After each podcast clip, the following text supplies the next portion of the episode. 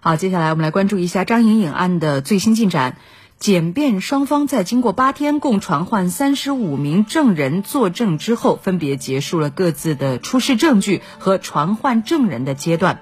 根据法庭安排，当地时间六月二十四号，控辩双方将向陪审团致最后的结案陈词。之后，陪审团将到单独的会议室开始他们对案件的讨论。来听相关的报道。在经过漫长的两年等待、八天连续庭审、共传唤三十五名证人作证之后，中国访问学者张颖颖在美国失踪遇害案件上周结束了出示证据和传唤证人的阶段。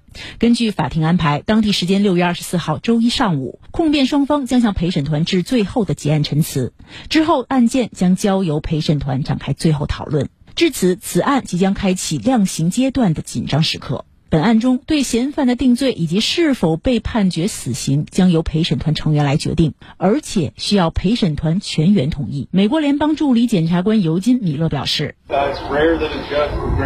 检察官经过了很多努力，提供了各种各样的证据。最终陪审团是否采信，将是最终定罪的关键要素。联邦诉讼法里要求，所有的陪审团员必须达成共识，才能对一个人定罪。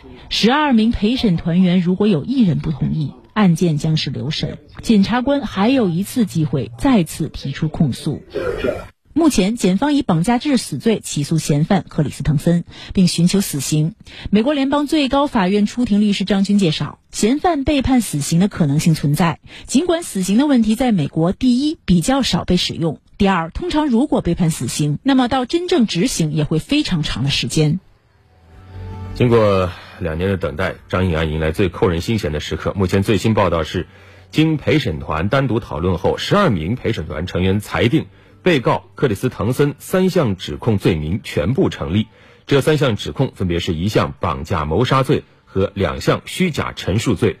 克里斯滕森被审判陪审团判有罪后，法庭将于七月八号进入量刑阶段。由于该案检方寻求被告死刑，所以陪审团必须再次达成一致意见，决定是否适用死刑。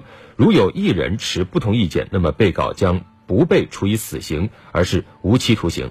量刑阶段的庭审预计还将持续数个星期。